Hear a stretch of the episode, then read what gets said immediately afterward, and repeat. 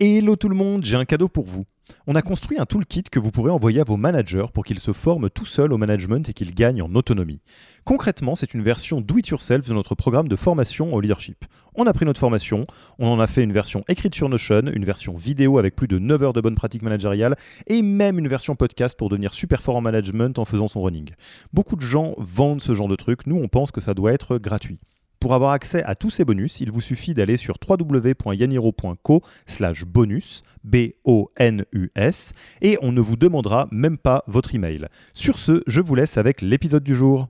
Pour gravir la montagne, si tu es un bouquetin, grimpe le long de la paroi. Si tu es un saumon, nage pour remonter le courant. Si tu es un oiseau, vole. En effet, la meilleure manière d'atteindre nos objectifs ambitieux sera toujours de se baser sur qui nous sommes avec nos forces et nos talents innés. Alors en ce qui nous concerne à Yaniro, nous observons cette vérité jour après jour dans nos coachings de dirigeants et comme vous l'avez bien compris, c'est l'une des spécificités de cette formation que de se concentrer sur vos talents et d'y baser tout ce qu'il faut pour construire votre leadership. Ceci étant, une fois qu'on parle de talent, se pose immédiatement et pragmatiquement la question des outils que nous allons utiliser pour partir à leur recherche. C'est pourquoi, au moment de nous pencher sur les différentes options qui étaient à notre disposition, nous avons choisi de nous baser sur l'approche qui est non seulement la plus scientifiquement robuste, mais aussi la plus applicable et la plus clé en main. Sans plus attendre donc, petite visite guidée de la théorie de la personnalité qui sous-tend la partie moteur et talent de cette formation. Quel cadre théorique avons-nous choisi et pourquoi celui-là plutôt qu'un autre? Pour ces nombreuses et grandes qualités, nous avons choisi d'utiliser le cadre théorique que nous appliquons au quotidien dans nos coachings de dirigeants chez Yaniro, l'approche de l'INC pour Institut Neurocognitif. Alors, pour faire rapidement les présentations, L'INC est un laboratoire qui a basé tous ses travaux sur l'œuvre de Jacques Fradin, qui est un médecin et un thérapeute français, et qui représente ni plus ni moins, donc l'INC, que l'approche la plus robuste scientifiquement et aussi la plus applicable quand il s'agit de parler de la personnalité. Bien plus puissant et juste scientifiquement que le MBTI ou le DISC par exemple, le vrai problème de l'INC est en fait sa confidentialité. En effet, le laboratoire de l'INC n'a probablement pas été aussi bon en termes de communication et de marketing que le MBTI, le Processcom, l'Enneagram, le DISC ou d'autres outils encore, ce qui en fait un acteur incroyable mais à l'heure actuelle plutôt une pépite cachée qu'autre chose. Ce qui est dommage hein, parce que c'est vraiment un un outil beaucoup plus puissant, beaucoup plus juste, beaucoup plus solide. C'est vraiment un outil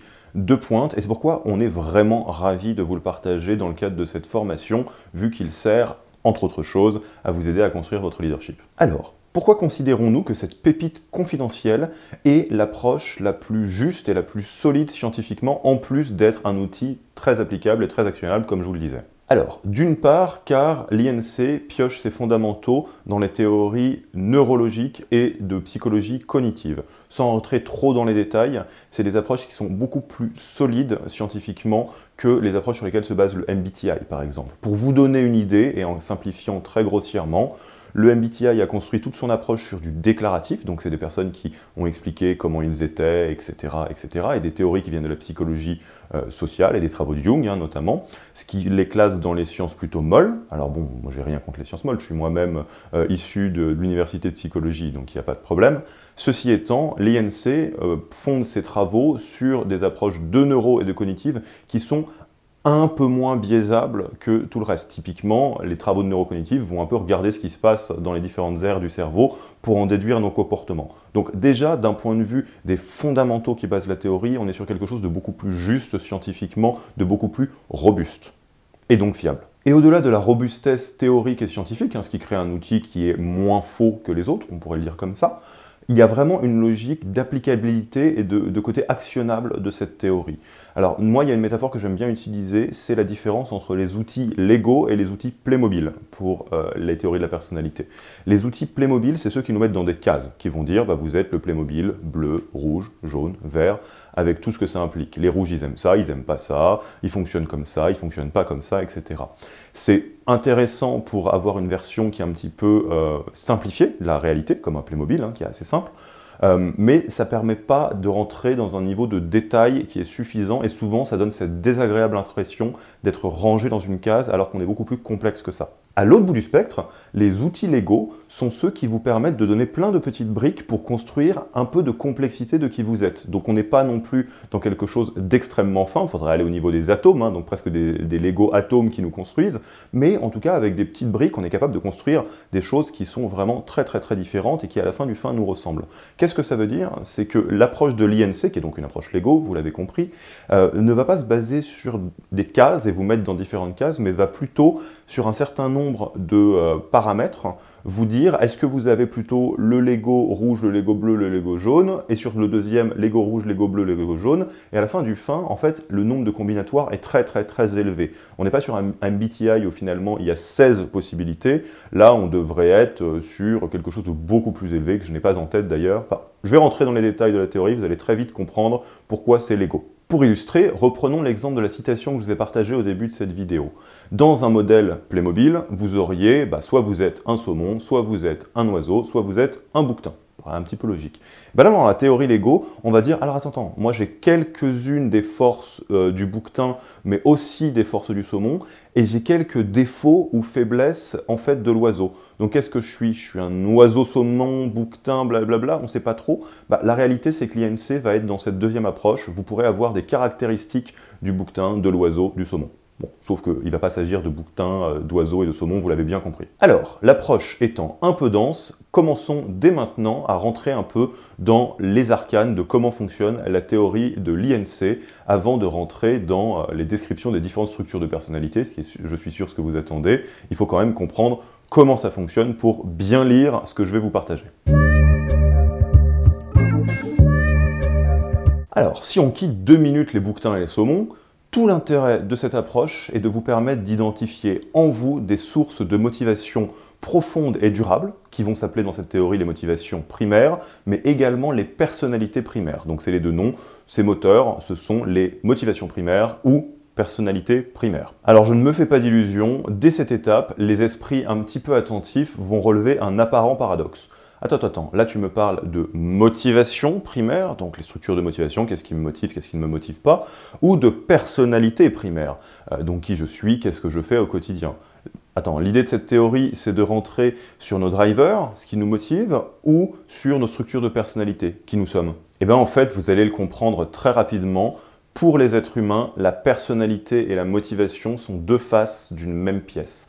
En réalité, nous avons tendance à être motivés par certains comportements, on est câblé comme ça, il y a des choses qui nous motivent et des choses qui nous motivent moins naturellement, il y a des choses qui nous motivent intrinsèquement et d'autres qui nous coûtent de l'énergie, donc on peut faire un petit peu mais sans que ça nous ressource particulièrement.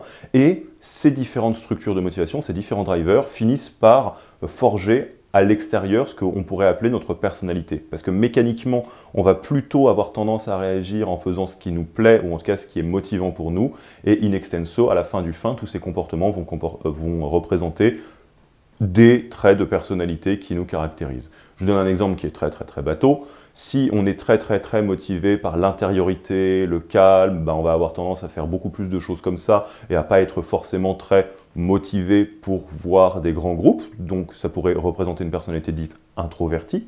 Et à l'inverse, si on est très motivé par le lien social, la chaleur, une certaine forme d'agitation euh, et euh, d'être le centre de l'attention par exemple, ben on va avoir tendance à aller plus facilement vers ce genre de comportement, ce qui va in fine comporter, euh, enfin représenter une personnalité extraverti. Et en effet, cette théorie définit nos personnalités primaires comme des structures de personnalité quasi innées qui vont colorer absolument tout ce que nous faisons. On va toujours réagir à notre environnement de la même manière en fonction de nos personnalités primaires.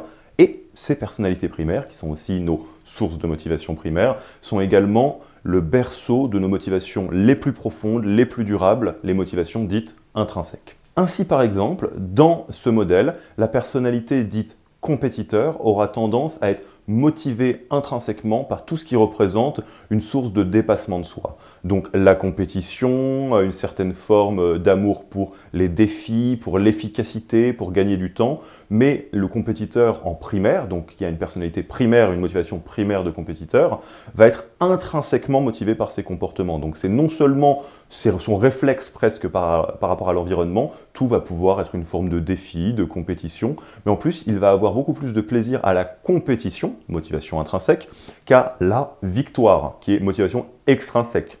Soit je fais les choses pour les faire, donc je fais de la compétition, j'aime le dépassement de soi, soit je fais les choses pour le résultat, donc c'est la motivation extrinsèque, donc là, dans ce cas-là, ça serait pour gagner. On peut voir qu'on peut avoir une autre manière encore de voir les choses. On pourrait faire les choses même pas pour une motivation extrinsèque, mais pour quelque part une anti-motivation extrinsèque, c'est-à-dire pour éviter un résultat négatif. Donc dans le cas du compétiteur, ça pourrait être j'aime euh, la compétition parce que je déteste perdre. Et là, c'est encore autre chose. Donc pour l'instant, restons un petit peu sur la personnalité primaire, la source de motivation primaire, donc notre compétiteur qui aime énormément les défis, la compétition l'efficacité, quelque part parce qu'il est câblé comme ça. Eh bien, tous ces comportements pour notre compétiteur, non content d'être un peu son mode habituel de réaction à l'environnement, euh, ce qui fait donc sa personnalité, sont des sources de motivation profonde, durable, d'énergie illimitée. Ce que ça veut dire, c'est que tout ce qui ressemble un peu à du défi ou à, du dépassement de soi va être très très très facile pour le compétiteur parce qu'il est vraiment câblé comme ça. Donc il va le faire sans effort, sans réfléchir, voire même en passant un cran plus loin, c'est quelque chose qui le ressource. Si vous avez une personnalité de compétiteur et que vous êtes un petit peu down, euh, bah, le fait de vous lancer dans une activité qui représente une certaine compétition, alors ça peut être du sport, ça peut être un jeu, euh, ça peut être à peu près n'importe quoi, ça peut être du dépassement de soi, va euh, vous faire jouer sur vos primaires et donc vous reconnecter à une source d'énergie qui est illimité. Ça, c'est très très important à comprendre. C'est que les sources de motivation primaire, donc les personnalités primaires, sont des moteurs profonds, innés euh, et des ressources de motivation et d'énergie illimitées. C'est pour ça que c'est très très important de les connaître et de surfer dessus, parce que in extenso, vous commencez à comprendre un peu où est-ce que je vais en venir. Quand on a un moteur de ressources d'énergie illimitée et qui vient colorer un petit peu tout ce qu'on fait et qui fait qu'on est très à l'aise dans ce genre de comportement, au bout de quelques années de vie à l'âge adulte, on retrouve des zones de talent forcément, parce qu'on a eu une pratique répétée de ce genre de comportement, on adore ça, on y va bien volontiers, donc in extenso, à la fin du fin, on a tendance à être très très très naturellement talentueux sur ces zones de comportement. Et donc, évidemment, tout l'enjeu quand on attaque le sujet du leadership, c'est de partir à la recherche de ces moteurs et de ces talents naturels, même si on n'a pas l'impression qu'ils sont très liés au leadership. Vous allez voir que c'est beaucoup, beaucoup plus euh, tricky que ça pour poser les fondations de ce qui va être votre propre leadership. Votre propre leadership se base obligatoirement sur vos talents profonds, sur des moteurs qui existent déjà, qui ont construit année après année des zones de talent naturels qui ne vont faire que se renforcer année après année parce que vous êtes câblé comme ça. Et dit comme ça, ça paraît logique. Hein. Autant se concentrer pour vous reposer à fond sur des moteurs qui tournent à plein régime toute la journée, plutôt que d'essayer de vous épuiser à apprendre des choses qui ne sont pas du tout naturelles pour vous, que vous allez pouvoir faire un petit peu, hein, mais qui vont vous coûter de l'énergie. La métaphore qu'on peut employer pour revenir à nos saumons, à nos bouquetins, à nos oiseaux, c'est que si on est un bouquetin, on est fait pour grimper la paroi, on est câblé comme ça, tout va bien, donc on est talentueux. Donc autant utiliser ces talents-là pour gravir la montagne. À l'inverse, le bouquetin, si on le met dans l'eau, il va pouvoir nager un petit peu, mais ça va être pénible et laborieux. Il n'est pas fait pour ça, ça va lui coûter de l'énergie. Je vous fais même pas l'affront de vous expliquer ce qui se passe au saumon, euh, enfin ce qui, arrive au saumon quand on le met sur la terre ferme au lieu de le mettre dans l'eau. Il va peut-être pouvoir flapper un petit peu euh, monter la montagne, mais ça va pas durer très longtemps. Je pense que là, vous commencez à comprendre la logique et l'importance euh, des moteurs et des talents naturels. Et donc, remis dans le milieu du leadership, si vous êtes un team leader compétiteur, toute la partie un petit peu atteindre des objectifs, être orienté résultat, etc., sera très très très naturel, facile pour vous, et il y a des chances que vous soyez très bon ou très bonne là-dedans. Évidemment, vous êtes câblé comme ça. Vous avez accès à un moteur d'énergie illimité, vous pouvez le faire, vous aimez le faire, vous le faites. Et à l'inverse, si vous n'avez pas cette structure de personnalité compétiteur, mais que vous en avez d'autres, qui sont donc d'autres sources de talent, toute cette partie-là, atteindre des objectifs, la vérité c'est que vous pourrez le faire, mais euh, comme un bouquetin dans l'eau ou comme un saumon euh, sur la terre ferme. Vous n'avez pas le moteur pour euh, réagir comme ça et réfléchir comme ça. Donc vous pouvez le faire un petit peu, mais ça va vous coûter de l'énergie parce que c'est pas très naturel pour vous. Donc là, tout l'enjeu, c'est d'arriver à trouver des stratégies de contournement pour continuer à avoir une équipe qui est orientée objectif et résultat, mais sans vous mettre dans une logique où vous, vous avez à vous tordre pour rentrer dans un moteur que vous n'avez pas. Et là, on va voir qu'il y a plein de stratégies pour faire ça. On peut déléguer, on peut trouver des manières d'atteindre les mêmes résultats en surfant sur ces personnalités plutôt que celle qui a l'air la plus logique euh, pour atteindre euh, donc cette partie-là du leadership. Mais bref, ça, c'est tout l'objet de la formation. Et alors, il y a une subtilité supplémentaire hein, qui est très importante, et là qui va différencier énormément le modèle Playmobil de, des théories de la personnalité du modèle Lego, c'est que reprenons toujours notre compétiteur, je suis sûr que vous vous dites, ok, quelqu'un qui est compétiteur en primaire, ça a l'air très bien, il a accès au moteur, mais j'imagine que du, tout, du coup, il n'aime pas euh, certaines choses, il a certaines intolérances, il va pas aimer l'inefficacité, euh, il va pas aimer perdre, etc. Et c'est là toute la beauté de ce modèle, c'est que la plupart des théories de la personnalité diraient ça, si vous êtes rouge, vous aimez bien l'efficacité, vous aimez pas l'inefficacité, donc ça c'est un, truc du disque par exemple, alors que dans la réalité, et c'est ce qu'ils ont observé sur l'approche neuro, hein, donc les théoriciens de l'INC, c'est que ces fameux moteurs naturels, intrinsèques, et l'intolérance, donc le fait de ne pas aimer euh, l'inefficacité par exemple, ça se joue pas au même endroit au cerveau et ça ne se met pas en place de la même manière. C'est-à-dire que très concrètement, les moteurs de personnalité primaire sont innés ou quasi innés. Ça se joue dans les six premiers mois de la, vie et ça ne bouge plus après. Une fois que vous l'avez, c'est consolidé et ça devient la base de qui vous êtes.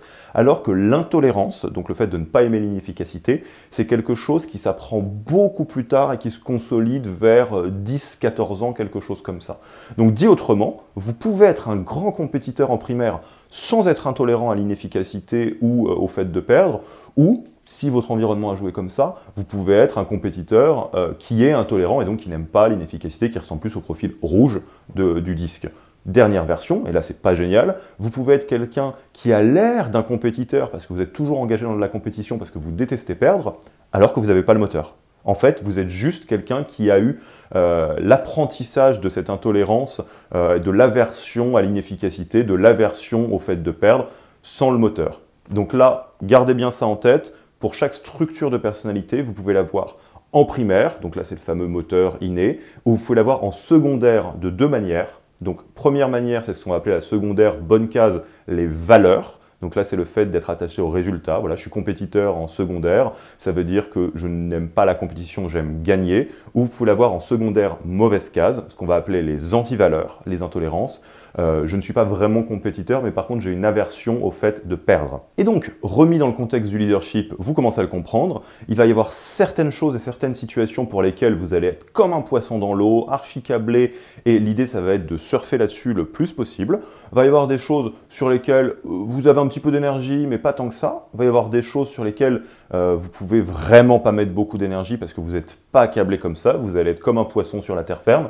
Et il y a des choses sur lesquelles vous allez avoir envie de grincer des dents parce qu'en fait, vous êtes sur un mode d'intolérance. Il y a des choses qui vont vous attaquer, qui vont euh, un petit peu euh, vous déclencher négativement. Ça peut être par la colère, par une certaine forme de frustration. Et ça, ce sont les antivaleurs. Et là, vous commencez à voir à quel point c'est important pour construire son leadership de bien comprendre un peu comment on fonctionne et quel est notre propre Lego. Alors, disclaimer à ce stade, ça a l'air peut-être déjà un petit peu touffu avec les personnalités primaires, secondaires valeurs, secondaires antivaleurs. La réalité, c'est que le modèle de l'INC est plus complet que ça. Il y a plus de couches, il y a plus d'explications, mais pour faciliter un peu euh, les modalités d'apprentissage dans cette formation, on va se concentrer juste sur ce que je viens de vous dire. Et là, à ce stade, dans cette vidéo, on va mettre vraiment la focale sur les personnalités dites primaires. Les personnalités secondaires, vous les gardez dans un petit coin de votre tête, elles vont revenir un peu plus tard dans la formation, notamment la partie anti-valeur, mais pour l'instant, on va se concentrer sur ce qui est le plus important, et ce qui est de toute façon le plus important dans euh, cette théorie de la personnalité,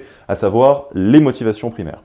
Ceci étant, si ça vous intéresse beaucoup dès maintenant et que vous avez envie de prendre un petit peu de l'avance ou que vous, êtes juste très intéressé par cette théorie de la personnalité, je pourrais pas trop vous en vouloir hein, parce que je la trouve passionnante, euh, ce que vous pouvez faire, c'est aller vous plonger directement dans les ouvrages de Jacques Fradin qui euh, explique tout ça en long, en large et en travers, évidemment, c'est lui qui a créé la, cette théorie-là. Donc je vous ai mis les références dans la partie ressources de cette vidéo d'un livre qui s'appelle Manager selon les personnalités, qui est probablement le meilleur livre avec lequel commencer cette théorie, parce qu'il est assez simple à comprendre, il est vraiment orienté sur la partie personnalité, et si ça vous intéresse, je vous invite à lire les autres livres de Jacques Fradin qui vont parler donc du reste de la théorie de l'INC.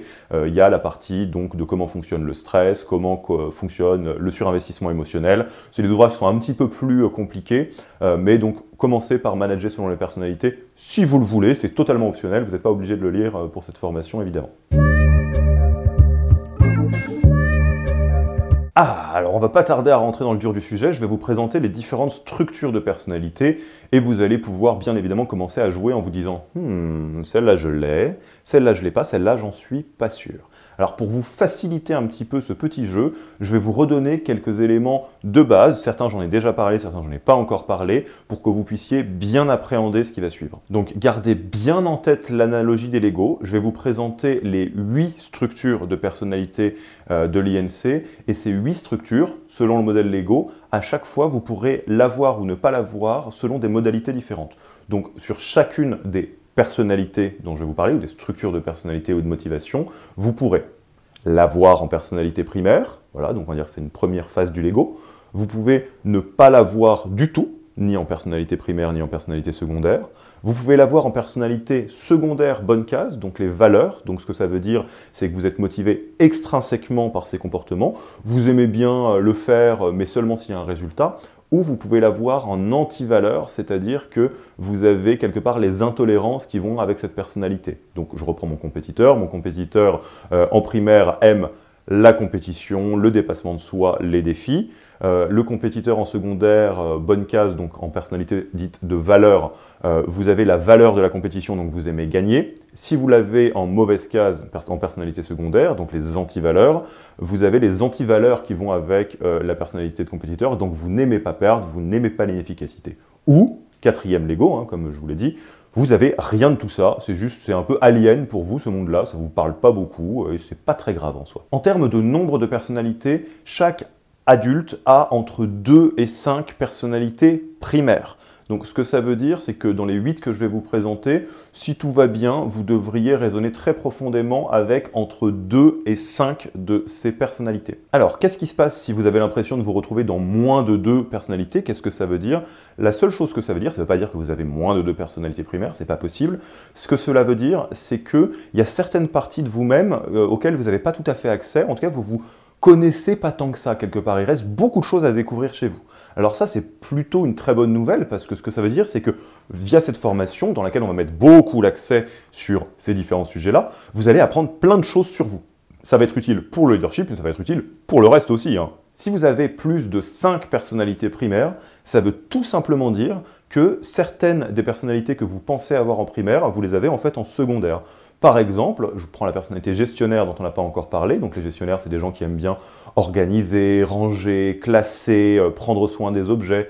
Vous vous dites, ah ouais, non mais ça, ça me parle beaucoup. Mais en creusant un petit peu, vous allez vous rendre compte que vous n'aimez pas ranger, ou classer ou organiser, je sais pas, nettoyer votre appartement par exemple, vous aimez bien quand c'est rangé, vous avez une satisfaction du travail bien fait, et là on est bien sur une motivation extrinsèque. Euh, un gestionnaire en primaire, si l'appartement est tout à fait euh, en, bazar et qu'il est en train de le ranger, il a un vrai plaisir, et si quelque part euh, il y a une tornade, un chien qui est arrivé dans, dans l'appartement et qui a mis le bazar, le gestionnaire va dire, oh bon bah tiens c'est pas très grave, ça va me donner l'occasion de récurer encore plus le tapis, le sol, etc. Alors qu'un gestionnaire en secondaire va se dire, oh non, non, non, moi j'aimais bien quand c'est rangé, mais là j'ai pas de l'énergie encore, pour remettre une couche euh, euh, de, rangement ici. Voire pire, si vous êtes gestionnaire secondaire en anti-valeur, vous aimez juste pas quand c'est pas rangé. Et là, vous êtes presque un maniaque où vous vous dites Ah non, moi, quand c'est le bazar, ça me stresse. Là, il n'y a même pas de, récompense positive euh, type motivation extrinsèque.